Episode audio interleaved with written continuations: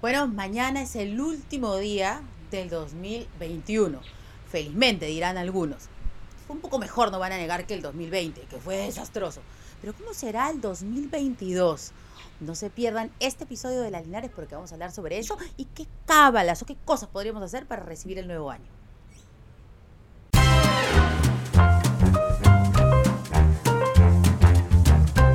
Bueno, pero yo no sé nada de estos temas, por supuesto. Vamos a hablar con Daniel Torres Calderón, astrólogo y vidente, que hoy nos ha recibido en su casa hermosa para conversar sobre todas estas cosas. Y lo primero que yo le decía es que me hablaba de lo cabalístico. Yo le digo, cábala para mí pues significa gareca y qué vergüenza se empezó a reír de mí. Obviamente, ¿cómo estás? ¿Cómo estás, Verónica? ¿Qué tal? ¿Qué es, la- qué es lo cabalístico? Cuéntame, porque dijiste lo cabalístico. Sí, bueno, la, en eso. sí, la cábala, mucha gente entiende la cábala como estas cosas de suerte que se hacen, pero la cábala es una de las filosofías más antiguas que hay. ¿no? O sea, de hecho, no mucha gente sabe, pero de la cábala, que no es ninguna religión, pero mucha gente la relaciona con el judaísmo, nacen el judaísmo, el cristianismo y el islamismo, que tienen la misma raíz, que es esa filosofía de vida que te habla de la energía del universo y la dinámica que tiene esa energía entre el dar y el recibir. Y eso es como que la parte más simple, cómo transformar la energía de tu vida a través de la energía del dar y del compartir, ¿no? Entonces es una filosofía que te ayuda a cambiar tu vida, en verdad. Y entonces, cuando hoy en la noche decimos, vamos, ¿cuál es tu cábala? Y decimos, vamos a hacer esto y lo otro, ¿no está bien utilizado la palabra? ¿O, o Mm. sí está bien y se debe hacer Bueno, algo? no especialmente? necesariamente, eso es como que otro tipo, eso es como que cábala con K, ¿no? De la cábala, ¿no? Que es K-A-B-B-A-L. Yo creo que la palabra cábala sale de eso porque la cábala tiene ciertas normas y, reglas que cuando tú las sigues, en verdad cambias tu vida. Entonces son cosas que te atraen suerte y abundancia a tu vida. Y yo entiendo que esa palabra debe haber salido de eso. Por eso las cábalas son cosas que, que atraen suerte, abundancia, prosperidad en nuestra vida. Como cuando uno sigue la cábala mística, hermética, como que y sigue esas normas, realmente tú sientes tu vida cambiar, ¿no? Por eso cuando yo la, la empecé a practicar, que fue el 2015, que, que, que la descubrí, fue como wow. Como que sentí que mi vida tomó un giro completamente distinto y que lo que yo quería pasaba. Y, y bueno, por eso ahora estás en mi casa, que la construí y la diseñé yo. Ok, entonces, sí está bien que haya dicho las cábalas para hoy día en la noche. claro. Claro, de ahí nace, digamos, lo que normalmente hacemos. Ahora, hay cosas muy típicas que es esto de las 12 uvas y todo eso, ¿no? Sí. Pero tú debes hacer cosas especiales para recibir el nuevo año, me imagino. ¿o sí, no? o sea, sí. a ¿Qué mí me- debemos hacer los, mí- los, los, este, comunes y corrientes? a, mí, a mí yo también tengo mis cábalas, ¿no? Siempre, hay como que siempre te dicen, he escuchado toda mi vida, la de las 12 uvas, la de correr con maletas, la del calzón amarillo, como que son muy el graciosas. rojo, el rojo. No, el quemar las cosas, me pero... han dicho que sin calzón. Pero para mí, yo desde, desde lo que he practicado en la Cábala, siempre como la, la gratitud y el dar es algo que siempre toda tu vida te va a devolver muchísimo más. ¿no? Cuando tú cambias la energía de tu vida. Entonces a mí me encanta cerrar el año así. ¿Qué puedo agradecer? ¿Qué puedo dar? ¿Qué puedo en- entregar a los demás? Por ejemplo, en Brasil este, siempre hacen ofrendas al mar, no flores blancas al mar, pero con esa intención de gratitud, de dar, ¿no? Entonces, ¿qué puedes, a pesar del 2021 fue tan intenso, qué podrías agradecer este 2021? Siempre hay algo que puedes- agradecer. Siempre hay algo que agradecer. O sea, solamente estar acá vivos y sanos, eso ya es Exacto. un gran motivo es para un agradecer. gran motivo para, para agradecer, ¿no? Entonces, cuando uno hace como que un ritual, que es algo que a uno le pone una intención, que tiene esa gratitud, siempre va a regresar algo de vuelta. Y, por ejemplo, a mí me encanta eso, las ofrendas al mar. Ok, tú Pero- tiras flores blancas al mar. Sí, flores blancas al mar, ¿no? A veces semillas, a veces puede ser como, como lo que hacemos acá, este, la, como que el pago de la tierra, ¿no? Cla- Como Eso que- te iba a preguntar, los que no Sí. tienen cerca al mar porque de repente Claro, están que es como, pasando... como un pago de la tierra, porque es lo que nos hace estar vivos, ¿no? ¿Cómo es el pago a la tierra? El pago de la tierra es, este, es tú haces como que tu ceremonia con la tierra, ¿no? Por ejemplo, le puedes ofrecer como cosas para tomar, cosas para comer, pero que tú comerías. Es más, cuando yo me mudé acá, hice un pago de la tierra y tenía mi vino, tenía mis nueces, mis semillas, mis flores y todo, y yo y estaba así con la tierra, como que tomando y le daba, no comiendo y le daba, y con esa Como si intención estuviera de- viva. Como si estuviera viva, agradeciéndolo, como que todo, poniéndole toda mi intención, como que alimentándolo como la, la me alimentara a mí. Y la verdad, esta casa, como ves, está llena de flores por todos lados y siempre ha sido pf, como que una fuente de, de abundancia. O sea, algo que también me encanta hacer en Año Nuevo es como que soltar lo viejo. ¿no? O sea, soltar lo viejo. No las ser- parejas viejas. a veces.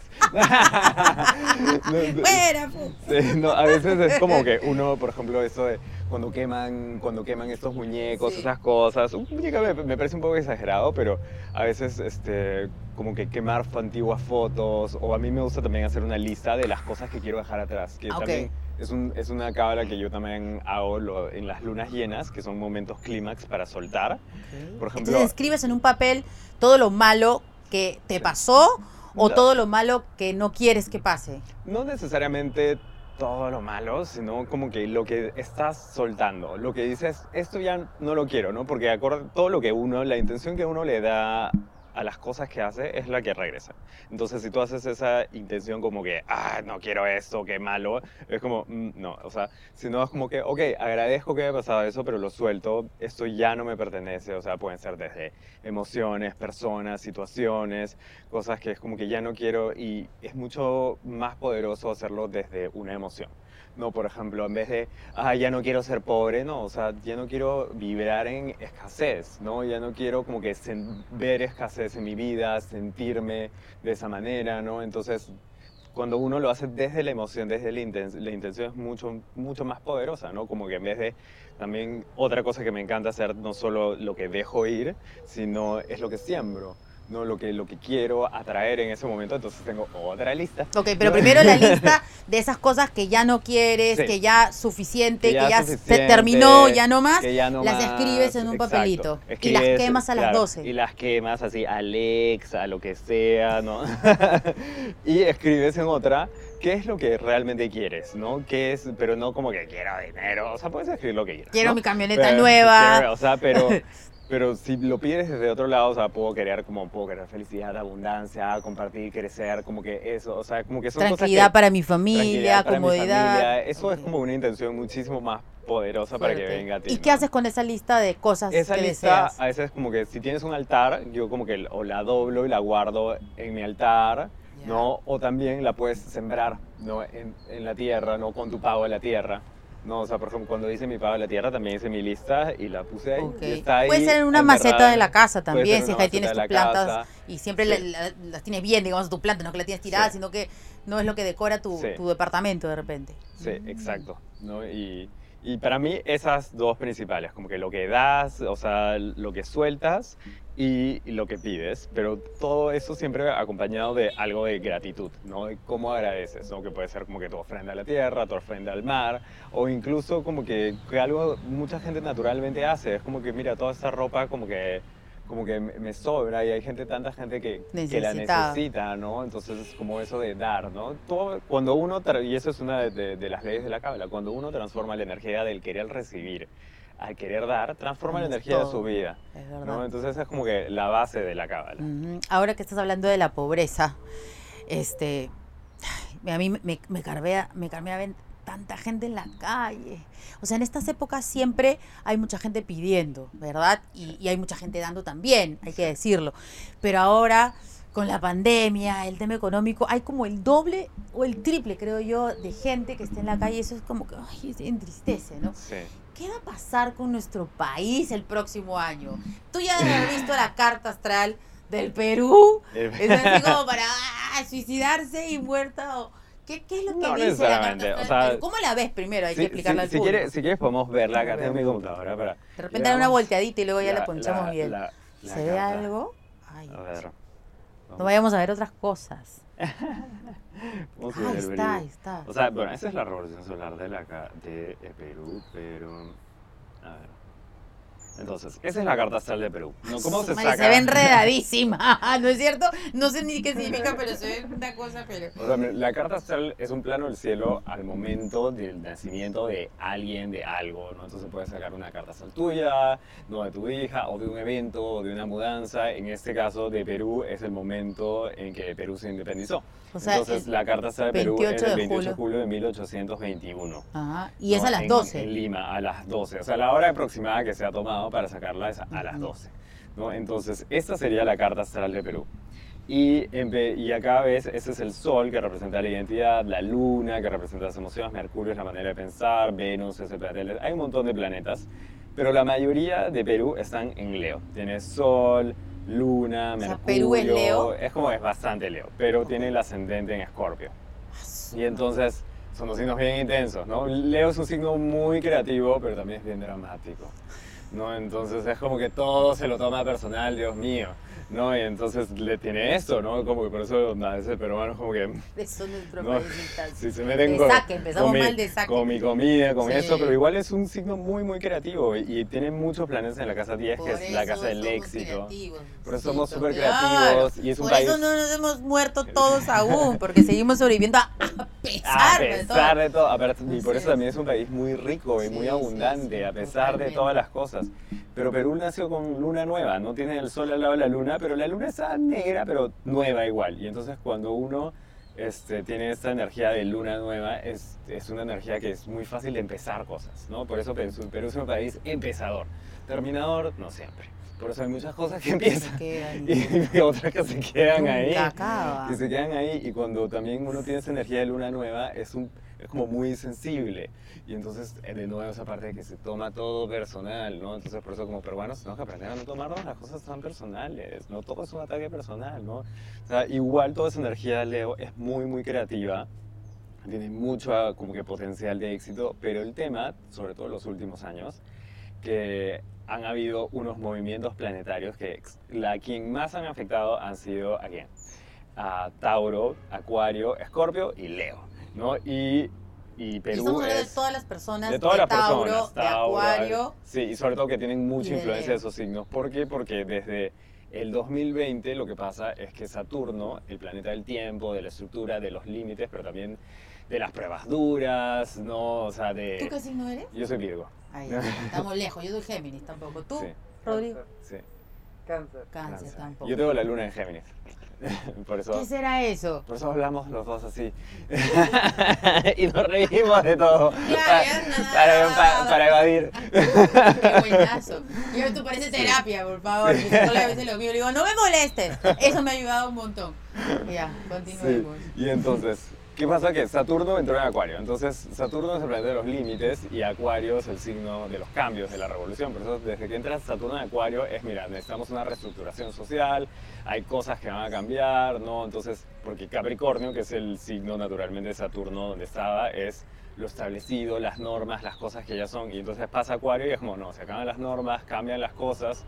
Pero el momento que pasa Saturno a Acuario, el planeta de Acuario es Urano, que es el planeta de la revolución, de los cambios, y ya había estado en Tauro. Y si sabes algo de Tauro, Tauro es el signo que no quiere cambiar.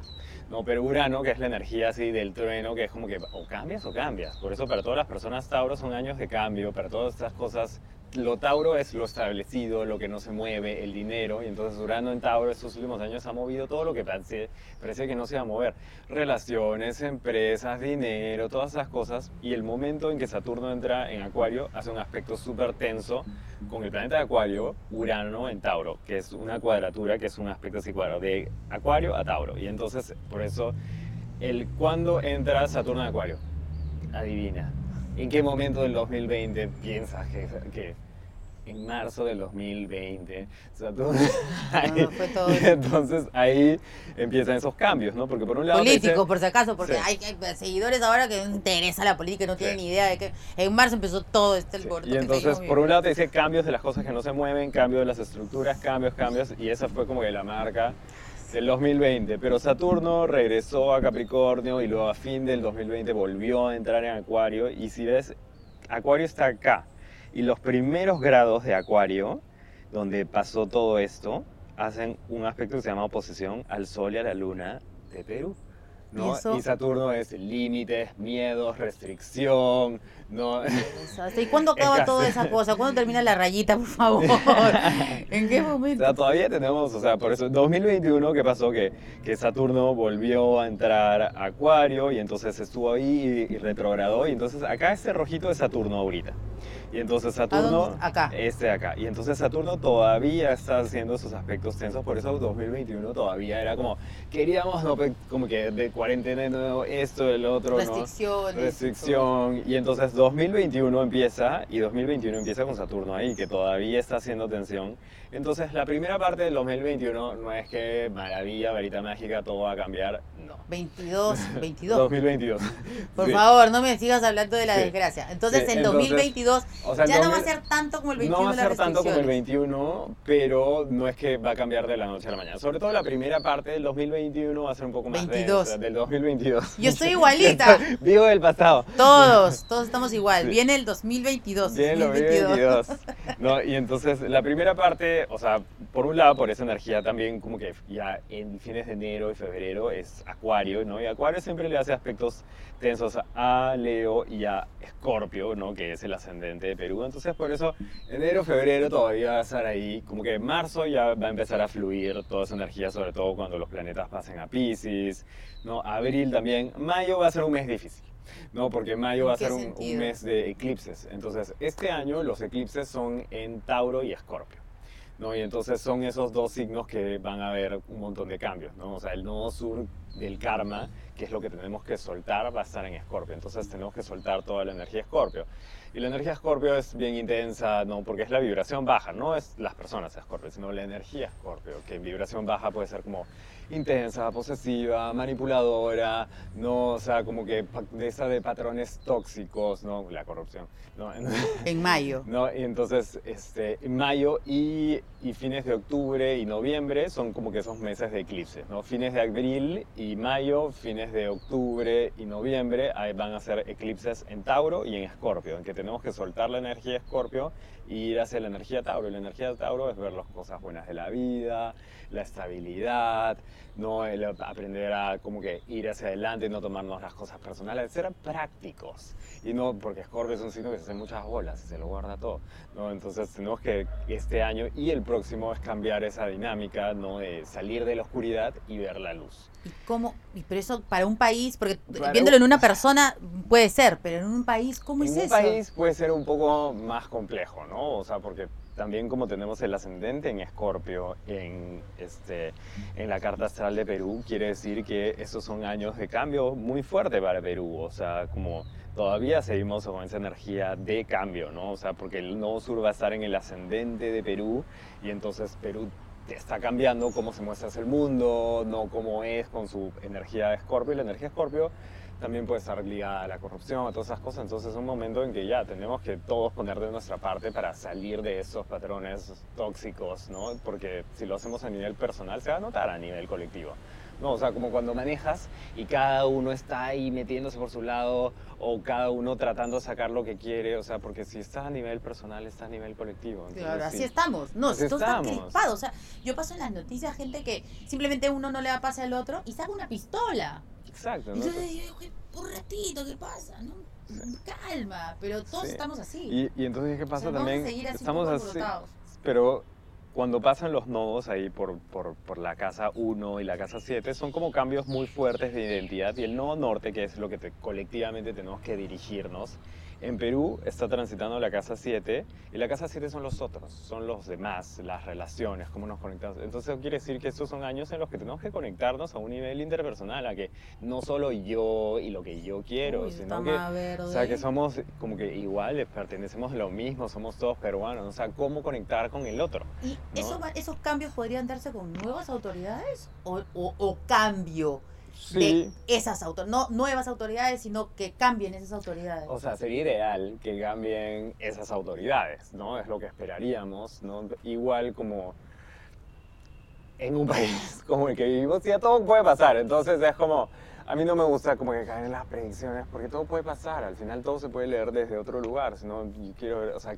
cómo podemos nosotros trabajar para utilizar esa energía a lo mejor. Sí van a haber meses que se van a sentir más difíciles, ¿no? Como, sobre todo como mayo y noviembre, ¿no? Entonces esos puntos y el comienzo del año.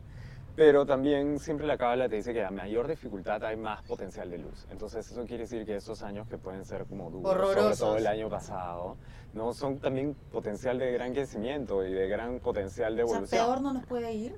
¿O sí? O sea, peor que el año pasado, no. Peor que el No, 2020. que pe- peor que el imposible. 2020, no, Nada. o sea, nada. Pero lo que pasa es que el tema del 2022 es que todavía tiene esas secuelas. Claro, No, entonces- las arrastramos. O sea, no es, que, no, no es que ya se pasó la página y se acabó. O sea, no, todavía hay cosas así. Pero ya cuando Saturno esté mucho más alejado, ¿no? Ya casi hacia Pisces, todo va a empezar a fluir. ¿no? Entonces va a empezar, y eso quiere decir ya hacia el 2023, ¿no? Eso como que todo va a estar como Más Aparentemente, no, 2022 puede tener sus y sus bajas también, sobre todo porque empezamos el año y Venus, el planeta del deseo, del valor, del dinero, desde algunas vertientes de la está retrógrado. ¿no? Acaba de empezar a retrogradar, ¿no? Entonces Venus retrógrado es también como esa energía que hace que cuestionemos nuestros valores, el valor que le damos a las cosas, pero sobre todo nuestras relaciones. Entonces van a ver como todos a fin de año y al comienzo de año pueden estar cosas, quiero estar en esa relación, no quiero estar en esa relación, tengo que invertir aquí, no tengo que invertir allá y en esas dudas y es normal, no pasa nada.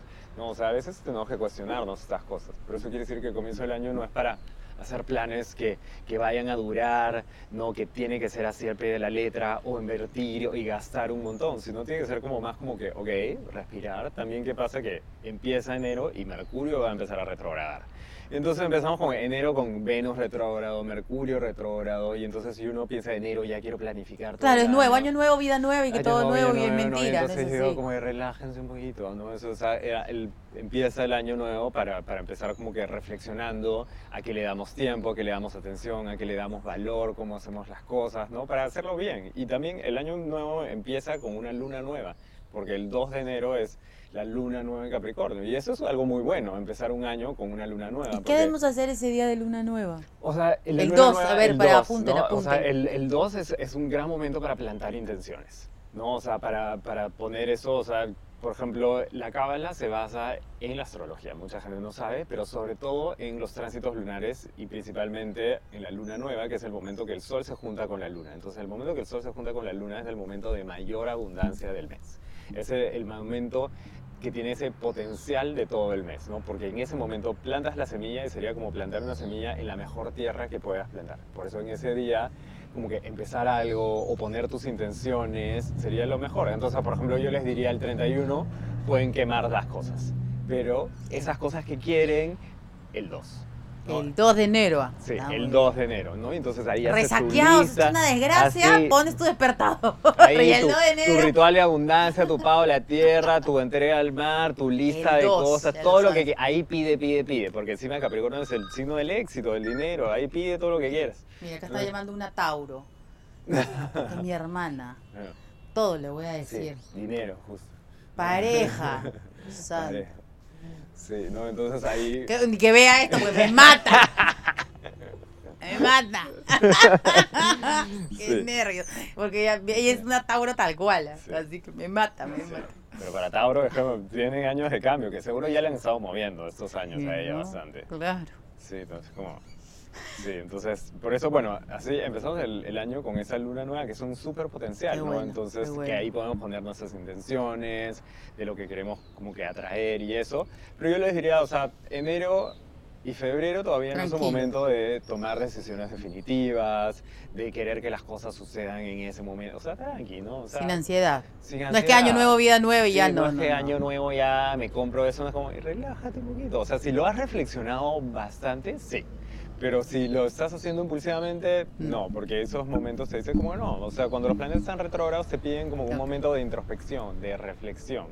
¿no? Y entonces si empezamos el año así, ¿no? Entonces ya marzo, como que ya se, las cosas se sienten mucho más tranquilas, pero mayo, como que todavía. Entonces siempre como que subes y bajas. Es más, incluso también podemos sacar una herramienta de la astrología, es la revolución solar, ¿no? Que es como el nuevo año que se- no, naturalmente se hace en una persona, como cómo te influyen los planetas este nuevo año y entonces puedes ver incluso mes a mes y podemos ver la, la revolución solar incluso de Perú este año y el ascendente de Perú cae en su casa 5 y eso quiere decir que es un año en que Perú se tiene que poner creativo, que se tiene que poner a crear, que se tiene y el ascendente de Perú este año es Pisces y Pisces es el signo de la fluidez y de la espiritualidad, por eso es un año en que Perú ya se tiene que desahogar y tiene que fluir a los cambios que vienen, a adaptarse, no a, a fluir con las cosas, a fluir con su creatividad, ¿no? Y también Pisces es el signo que te ayuda a soltar. A soltar y dejar. Y entonces ya como... Que se lo lleve el agua. Que se lo lleve el agua. Ya pasó, ya pasó. ¿Para qué sigues trayendo el pasado al presente? No, como que déjalo ir. Suéltalo, olvídalo. ¿Qué podemos hacer? Ya, o sea, ¿de qué nos sirve llorar por la leche derramada? Claro. No, que el 2020, que el 2020... Ya fue, estamos 2020. Ya pasó, ya, nos pasó, encerraron, ya- ya fue un caos, Sí. ya todo un y desastre. esto, mira, y justo ahora que veo el ascendente se activa encima del nodo norte de Perú. Y, ¿Y eso, es algo muy importante, porque el nodo norte es lo que el, personalmente y colectivamente tenemos que trabajar, ¿no? Cuando el nodo norte está moviéndose es colectivamente, que ahorita está en Géminis, que esos últimos años estuvo en Géminis, que era como que, y Géminis es el signo también como que del otro, que el que conecta de lo local, que nos obligó a conectar a un nivel local, a encontrar cada uno su propia voz, a ver las cosas de otra manera, ¿no? Pero ahora va a cambiar a Tauro, ¿no? Eso es lo que trabajamos colectivamente, pero el de, el de Perú está en Pisces, y Pisces es el signo de lo místico, de lo espiritual, del todo, y eso quiere decir que el nodo sur de Perú está en Virgo, y esa es la energía natural de Virgo como que el detalle, ¿no? Pero también el juicio y la crítica, ¿no? Que esa es la vibración baja de Virgo. El juicio y la crítica es como el karma de Perú, ¿no? Es siempre estar criticando, el ver las cosas desde el error, por pedacitos, de, de lo malo, desde lo negativo, desde lo físico, desde... y entonces el nuevo norte de Perú en Pisces le dice, basta de criticar a todo el mundo, basta de ver siempre el error. Como puedes ver the big picture de las cosas, ¿no? Cómo puedes fluir con las cosas y el nuevo norte en Pisces siempre nos impulsa a conectar mucho más con nuestra espiritualidad. Y eso quiere decir que el potencial de evolución de Perú es a través de conectar con su parte espiritual. Y si te pones a pensar, como que todo lo que admira todo el mundo de Perú es esta energía tan espiritual que tiene. Sin embargo, los peruanos a veces estamos negados a eso. No nos damos cuenta de eso. No, a veces como que tratamos de resaltarlo y después no lo utilizamos, ¿no es sí, y no nos damos cuenta. Y casi es como que nuestra salvación, conectar con nuestra espiritualidad, conectar con, con lo que realmente esto nos nuestra da. Creatividad, nuestra creatividad, exacto, nuestra bondad, solidaridad.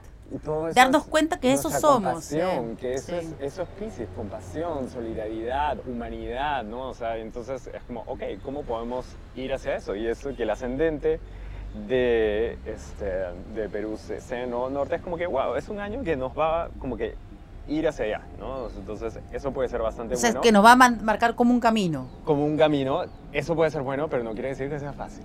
¿no? O sea, pero... ya, pues, no importa, no importa, ya. Escúchame, para ir terminando, lo siento, pero yo soy Géminis, y tú también.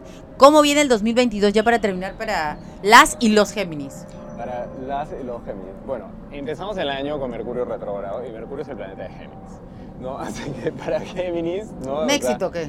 Este, no, o sea, Mercurio retrógrado para Géminis es como, ok, normal que las cosas se atrasen, normal que las ah, cosas no... Sin ansiedad. Sin ansiedad, ¿no? Pero lo bueno es que ya el nodo norte ha salido de Géminis.